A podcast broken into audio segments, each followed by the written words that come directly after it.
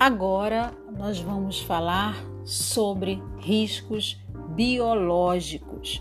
E esses riscos biológicos, gente, são aqueles microorganismos causadores de doenças, tá?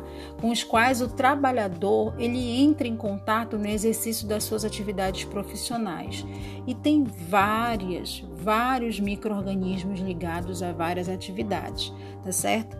E esses microorganismos são bactérias, vírus, protozoários, fungos, bacilos, parasitas e assim por diante tá certo? Então temos alguns exemplos, por exemplo, relacionado à hepatite, à cólera, à amebíase, AIDS, tétano, tá? Que está ligado à questão dos vírus, bactérias e protozoários.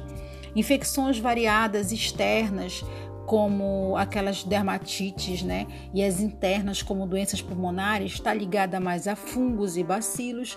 E também tem infecções cutâneas ou sistêmicas que podem causar até contágio, que está relacionada aos parasitas.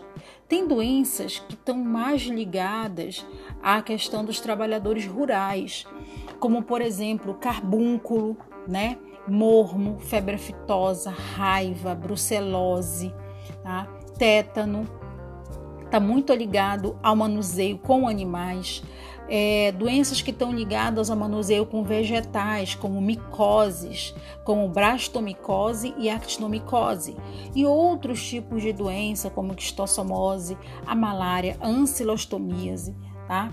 É, doenças que afetam mais os trabalhadores em hospitais e clínicas, como tuberculose, sífilis e doenças infecto-contagiosas, como hepatite, AIDS, tá? Doenças que, é, que estão mais propensas para os trabalhadores das áreas industriais, como brucelose e matadouros, carbúnculo e matadouros também, em fábricas de escova, de cerda e peleteria, e a leptospirose em atividade de, de coleta de lixo e também limpeza de esgoto e drenagem. Tá certo? Então, essas são algumas situações que podem acometer os trabalhadores é, com relacionado aos riscos biológicos. E tem que ter muito cuidado porque é um risco, é microorganismo que você não enxerga.